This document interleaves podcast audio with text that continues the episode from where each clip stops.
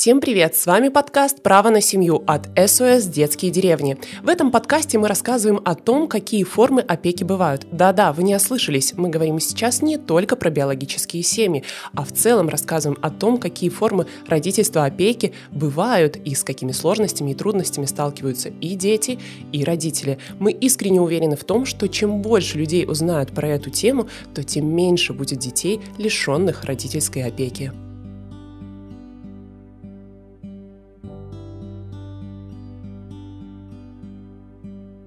В этом выпуске мы рассказываем вам о том, что такое деинституционализация в системе охраны детства с нашим ведущим специалистом Анной Высоцкой. Аня, Здравствуйте. А, расскажи вообще, что такое право на семью. Ну, как мне кажется, это такое фундаментальное право, которое было закреплено в том числе и Конвенция о правах ребенка, которая также присоединилась и Беларусь. И это то право, которое дается ребенку с рождения быть и находиться в семье, воспитываться в заботливом семейном окружении. И именно так мы решили назвать свою информационную кампанию, которая направлена на то, чтобы каждый ребенок получал семейное тепло и уют Э, в наилучших для него условиях. Ну, ты прям сказала то, что я хотела сказать, но тогда пойдем дальше. Вообще, э, деинституционализация – самый главный вопрос. Сколько ты училась выговаривать это слово? А, честно говоря, долго, и мне кажется, что мне приплачивают немножко за то, чтобы я это выговаривала правильно, потому что существует много версий. Сначала мы учились говорить деинституциализация, потом немножко усложнили, но вообще о чем это? Это про институции, это про институциональный подход и про то, чтобы его не было, раз это деинституционализация. Это про то, чтобы дети, ну, в нашем контексте детей, а, если они нуждаются в другом а, опеке, если это не могут осуществлять их родители, Максимально они не помещаются в учреждения. Они помещаются в семейные условия, в другие семьи и воспитываются по-прежнему а, в наилучших для них условиях в семье. Но можно ли говорить, что в рамках этой деятельности по деинституционализации будет вестись и ведется большая работа с родителями, чтобы изначально они, в принципе, не лишались, э, родители не лишали родительских прав, соответственно, а дети оставались в своей биологической семье? Безусловно, это важная часть. И, допустим, для Беларуси характерно, что практически 85% а, детей, сирот, детей, которые остались без, без попечения родителей, а, это дети социальные сироты. То есть те, у которых есть а, живой один или оба родителя, которые по каким-то причинам не могут осуществлять эту опеку. Это могут быть и неспособность родителей по каким-то причинам, быть а, и дальше быть родителями, в том числе в связи с болезнями, какими-то заболеваниями, сложной ситуацией в семье, а, проблемами в поведении и прочем. Но да, действительно, это большая проблема именно в социальном сиротстве, поэтому предупреждение распада семьи, предупреждение сложной ситуации в семье, когда есть возможность еще на раннем этапе понять, выявить, предупредить эту ситуацию, это действительно такой краеугольный камень. Но это мы, получается, обсудили профилактику, а вот если мы переходим к целям, то есть мы не ставим перед собой закрытие всех э, интернатных учреждений, всех институций, ну как бы их невозможно закрыть, потому что институция это достаточно широкое понятие, как мы все знаем. Но вообще вот основная цель, чтобы каждый ребенок жил в семье, это идеальная, идеальная картинка мира, к которой мы, конечно, хотим стремиться. А, и, конечно, как любой процесс, он тоже должен быть должным образом спланирован. А потому что повальное закрытие учреждения не всегда ведет к каким-то позитивным результатам, потому что дети остаются, интернат закрылся, например, и куда они после этого попадают? А, в какую семью, в какой вид учреждения. Очень часто страны на пути деинституционализации сталкивались с тем, что а просто стихийное закрытие учреждения э, приводило к еще худшим условиям для ребенка, угу. который менял э, привычную э, среду окружения, который терял своих друзей, попадал зачастую в другое учреждение, может быть, даже еще с худшими условиями, в более крупное учреждение. То есть закрыть два маленьких интерната и поместить детей в одно большое, но показать в статистике чуть меньшее количество, это тоже не совсем верно. А люди, которые работали в интернатных учреждениях, они тоже привыкли к этой рутине, к определенному распорядку который там установлен. И даже если они переходят на семейную какую-то форму воспитания, есть вероятность, что если они не пройдут должную э, какую-то подготовку, они сохранят тоже отношения, тоже поведение, э, ту же проблему, которая есть в институциях. Чем это чревато? Ну, тем, что все равно вот качественный семейный уход будет невозможен. Поэтому а вот какой, Это может быть, ты мировой э, опыт успешный приведешь вот по деинституционализации? Какие страны успешно завершили э, весь этот процесс? Сложно говорить, потому что многие страны еще на процессе деинституционализации, и это многогранный процесс, как я уже говорила. Это может быть и реорганизация учреждений, это может быть развитие семейных форм опеки, и тут мы можем говорить, что какие-то страны идут по принципу непрофессиональной семейной опеки, когда просто в семьях а, родственников, друзей эм, или просто любая семья, которая готова принять ребенка на воспитание, это происходит. Или есть даже, исходя из религиозных каких-то убеждений, в мусульманстве, например, а, такой институт, как кафала, кафала когда любая семья, в принципе, принимает ребенка на воспитание, сохраняя его идентичность. То есть они его не усыновляют, остается его имя, какое оно было при рождении, но нет вот этой системы интернатных каких-то учреждений учреждений, заведений, то есть э, сразу идет переход тоже в семью. А, для каких-то стран это просто даже не проблема. У них есть другие, конечно, проблемы с воспитанием детей, с э, обеспечением должного ухода, а, но это не проблема в заведениях. А, и многие страны стремятся к тому, чтобы сократить количество заведений, либо сократить количество детей, допустим, в расчете на воспитателя, на важного взрослого, который осуществляет опеку, или развить вот эти семейные формы, как как профессиональные, как у нас в стране, и не все страны пошли по этому пути. Вот в Беларуси, допустим, есть профессиональная семейная опека, это наши приемные родители, родители-воспитатели, а, и они это делают профессионально, как, как на работе. А вот как в СОС, как ты считаешь? А, детские деревни – это тоже интересная форма, а у нас государственно считается такой переходной, а, потому что детская деревня, по сути, является учреждением, в котором объединены семьи. И в каждой семье, да, наша СОС-мама, родитель-воспитатель 24 на 7, круглые сутки воспитывает детей, как в обычной семье, но при этом она получает дополнительную поддержку от администрации, от штата психологов, которые находятся в учреждении, от других семей, которые находятся рядом. То есть, в принципе, это тоже интересная модель, которая сочетает в себе и как семейный уход, в то же время имеет какие-то пре- преимущества учреждения, когда а, здесь, недалеко от места проживания, семья может получить нужную поддержку и помощь. И это бывает нужно, потому что как сейчас складывается практика? В детские деревни э, приходят э, сложные детки, или это много братьев и сестер одновременно. И, скажем, неподготовленному человеку или без посторонней поддержки маме было бы очень сложно справиться. И ресурсы учреждения здесь как раз-таки помогают ей э, хорошо и профессионально, качественно справляться со своими обязанностями, как мамы и папы если это семья. А, давай перейдем к нашему опросу. Пару месяцев назад мы запустили достаточно большой опрос в социальных сетях, и летом мы еще частично задавали эти вопросы на различных мероприятиях. И а, результаты получились достаточно любопытными. Если, кстати, кто не видел, можете зайти к нам на сайт и посмотреть результаты. А, вот э, самый такой, ну, как мне лично интересный результат получился, что две трети опрошенных считают положительно относятся а, к приемным и замещающим семьям и вообще считают, что люди относятся к ним положительно, и а, примерно чуть менее одной трети, что скорее отрицательно. Но при этом в роли приемного и замещающего родителя себя видят там только ну, одна треть. Ну, интересные такие, да, как бы э, вроде бы положительно, и все знают, и все хорошо, но при этом а, а, так не совсем видят себя в роли приемного. Как ты думаешь, почему? А, ну, если тоже возвращаться к опросу, там был интересный вопрос, а, почему, как вы считаете, люди не хотят быть приемными mm-hmm. родителями. И хотя можно было бы ожидать, что люди боятся финансовых каких-то затрат или прочего, на первом месте стоит ответ а, а люди боятся брать на себя ответственность за воспитание ребенка. Это действительно так, и это большой труд и ответственность взять на себя э, вот судьбу, решить судьбу маленького человека и должным образом его провести по этой жизни. И нужно многое знать и уметь, э, потому что эти детки, они, конечно, такие же, как все остальные дети, но они прошли уже через такую череду испытаний, да, да, да. и это большая ответственность. И если ты не справишься, ребенка это будет еще двойной стресс, э, вторая потеря близких людей. Это действительно очень ответственное решение, и к этому нужно готовиться. И мы тоже в том числе этим занимаемся, помогаем как и специалистам, которые работают с этими семьями, так и самим семьям э, в сложных ситуациях, потому что невозможно все предугадать заранее или научиться этому, пройти курс, и ты будешь суперродителем. Нет. Это каждодневная работа, каждодневные сложности, они все очень разные, потому что все дети разные, поэтому это очень сложно, и мы стараемся изо всех сил облегчить э, их труд. В рамках опроса был еще один вопрос, опрос. Э, как вы считаете, где лучше жить ребенку, оставшемуся без родителей? И э, такие достаточно любопытные результаты ответа. Там 32% считают, что это в семье установителей, а, достаточно небольшой процент, где-то около 8%, что в приемной семье, где приемные родители — это нанятые специалисты.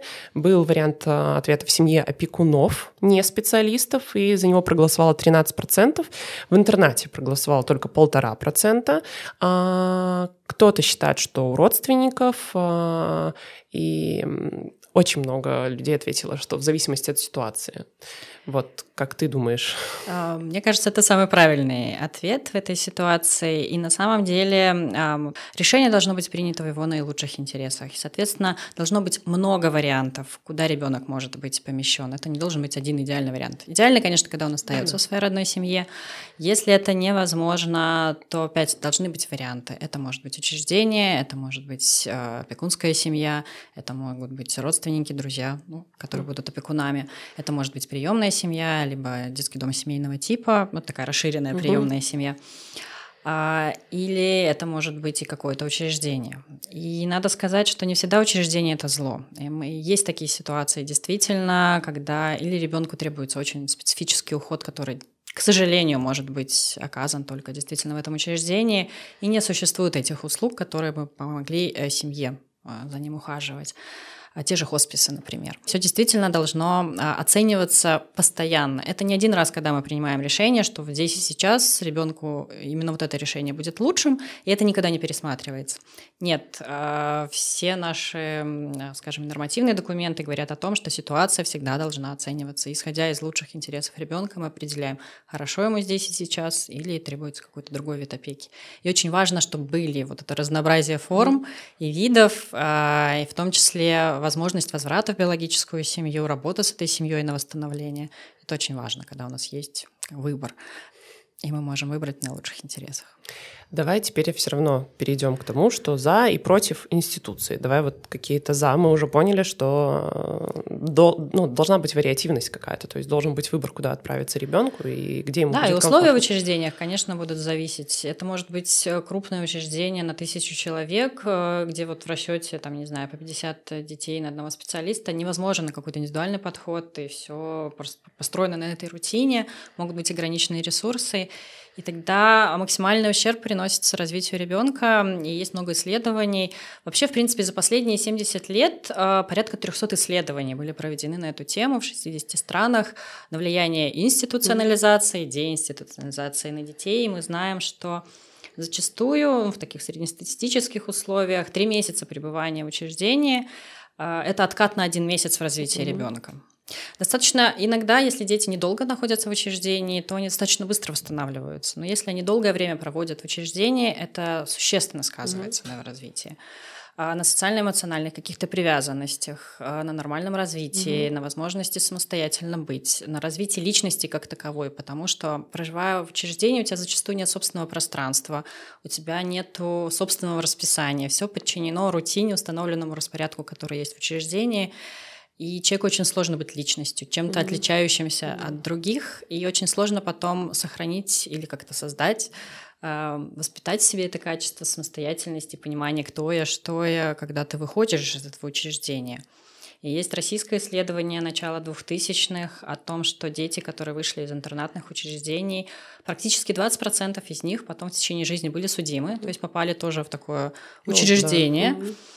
А, и практически 10% закончили жизнь самоубийством, поскольку не смогли приспособиться к другим условиям, условиям самостоятельной жизни, в которой ты принимаешь решения. К сожалению, дети, которые находятся в учреждениях, они очень имеют мало контроля над своей жизнью. Угу. Все подчинено распорядку, за них все уже решили, распределили их жизнь. Это, конечно, легко на этом этапе, и угу. так проще. Ну, да, Это да. как в семье. Мы иногда торопимся да. и не хотим ребенку дать возможность самому завязать шнурки или приготовить еду. Мы делаем все быстренько из-за него, и это вроде как экономит нам время, ну, нервы и средства. То же самое в учреждении. Вроде бы вот с позиции экономии и какой-то эффективности все происходит так, но на самом деле это имеет очень такое долгосрочное последствие на жизнь индивида, на его индивидуальность ну, и личность. Ну да, если так подумать, это ужасно, когда ты не можешь выбрать там время, когда ты хочешь поесть, неважно, ты взрослый или ребенок, или когда ты хочешь почитать книжку, когда полежать, когда сделать домашние задания, когда когда-то твоя жизнь какая-то постоянно под каким-то расписанием, причем это расписание составлял не ты. ну, а может Это, быть... наверное, самый большой минус интернатных учреждений, что нет возможности развития индивидуальности и э, исходят не от того, что нет твоих потребностей, а тех услуг и возможностей, которые есть в учреждении. И это достаточно так сильно влияет на человека, на его развитие. Какие цели вообще, в принципе, ставятся у нас и вообще в целом про Беларусь? Ну, если говорить вообще об истоках, э, то впервые вообще о такой системе опеки в учреждении на базе семьи говорилось еще даже в V веке в Милане. И именно там начали создаваться первые учреждения. Это было связано с проблемой брошенных детей. Детей, рожденных вне брака, которых никто не хотел себе брать. Зачастую это были религиозные какие-то учреждения, которые брали на себя такую святую миссию. А, но, тем не менее, несмотря на все их усилия, благие намерения, качество опеки и ухода в этих учреждениях было не очень хорошим, потому что детей было достаточно много, а, были проблемы с финансированием, и примерно половина из них умирала, честно говоря, не доживая до взрослого возраста из-за того, что условия были не очень хорошими. Но могут быть и другие проблемы. Это может быть и 20 век, когда мы видим последствия революции, например, или Второй мировой войны, когда не осталось родителей, дети остались брошенными. Или, допустим, в Китае это была политика один, «одна семья, один ребенок», и, соответственно, другие дети оказывались в учреждениях. А, поэтому причины могут быть достаточно объективными, и зачастую государство, если оно стоит перед лицом а, большого количества одиноких детей, которые нуждаются в заботе, это более эффективное, более быстрое решение поместить их в такое учреждение, а, где есть, опять же, специалисты, возможно, специализированные на каких-то видах помощи. Опять же, если дети с особенностями, то в этом есть вроде бы как какой-то смысл. Хотя, тем не менее, мы понимаем, что лучше всего ребенку в семье и лучше всего в своей семье. Поэтому э, сама деинституционализация не означает просто закрытие этих интернатных учреждений. Они могут быть и хорошими. Мы говорим здесь о том, что они могут быть трансформированы, переведены в какие-то ресурсные центры, э, что это может быть профилактика. И это самое важное. Всегда легче предотвратить, чем потом лечить. Поэтому очень большие усилия могут быть направлены на то, чтобы дети изначально оставались в своей семье. А во многих странах бедность – одна из причин, почему детей помещают в интернатные угу. учреждения. И предотвращение вот этой нехорошей ситуации в семье, укрепление, помощь семье, поддержка – это тоже одно из важных направлений деинституционализации. И опять же, постинтернатное сопровождение, когда мы стараемся вывести ребенка из учреждения. Это большой стресс для него, когда он меняет привычное окружение, становится самостоятельным, живет один. Это очень сложно, а, и это иногда даже больше стресс, чем тот, который он получал в этом учреждении. Поэтому такая планомерная, хорошая подготовка ребенка к выходу из этого учреждения, заведения – тоже важная часть этой работы и направления. Достаточно давно и активно вовлечены в процесс деинституционализации в Беларуси. Вообще активно в Беларуси этот процесс э, запущен был, развился в 2009 году, э, когда началась вот эта сеть, э, э, началась процесс реструктуризации, изменения, сокращения сети интернатных учреждений – и СОС детские деревни тоже включились а, в развитие сети приемных родителей. И на тот момент было достаточно много приемных mm-hmm. семей. Сейчас порядка а, половины детей, которые отправляются на семейные формы, они в опекунских семьях находятся, и где-то 15-20% приемных и около 15% в детских домах семейного типа. И мы приложили тоже свою руку к развитию сети приемных родителей, к их подготовке, сопровождению в сложных случаях, чтобы предотвратить, опять же, распад замещающей семьи.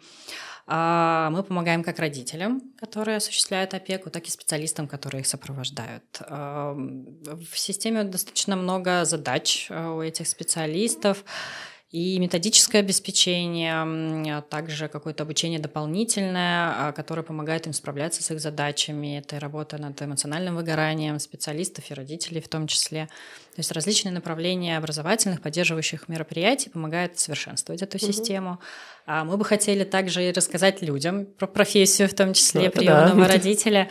Потому что, честно, до тех пор, пока я не пришла в свои детские деревни, хотя я была в системе образования, у меня не было четкого понимания, чем отличается усыновитель от приемного родителя. Мне казалось, что это примерно одно и то же. И многие не задумываются о том, что есть такая профессия, и ты действительно можешь даже работать родителем. Ну вот в рамках нашего подкаста мы как раз-таки и расскажем про все эти формы родителя и родительства, опеки, и вообще за что можно получать деньги, будучи родителем по факту. Там, приемной семье или там ДДСТ, все это узнаем у специалистов обязательно. Да, и мы надеемся, что через три года, к 2025 году, э, у нас на 8% сократится количество детей, которые будут помещаться mm. в интернатные учреждения, а они будут э, находиться или оставаться в семьях, или получать э, такую новую свою семью, семейное окружение, бережное отношение к себе, к своим потребностям и смогут развиваться и быть такими полноценными членами общества.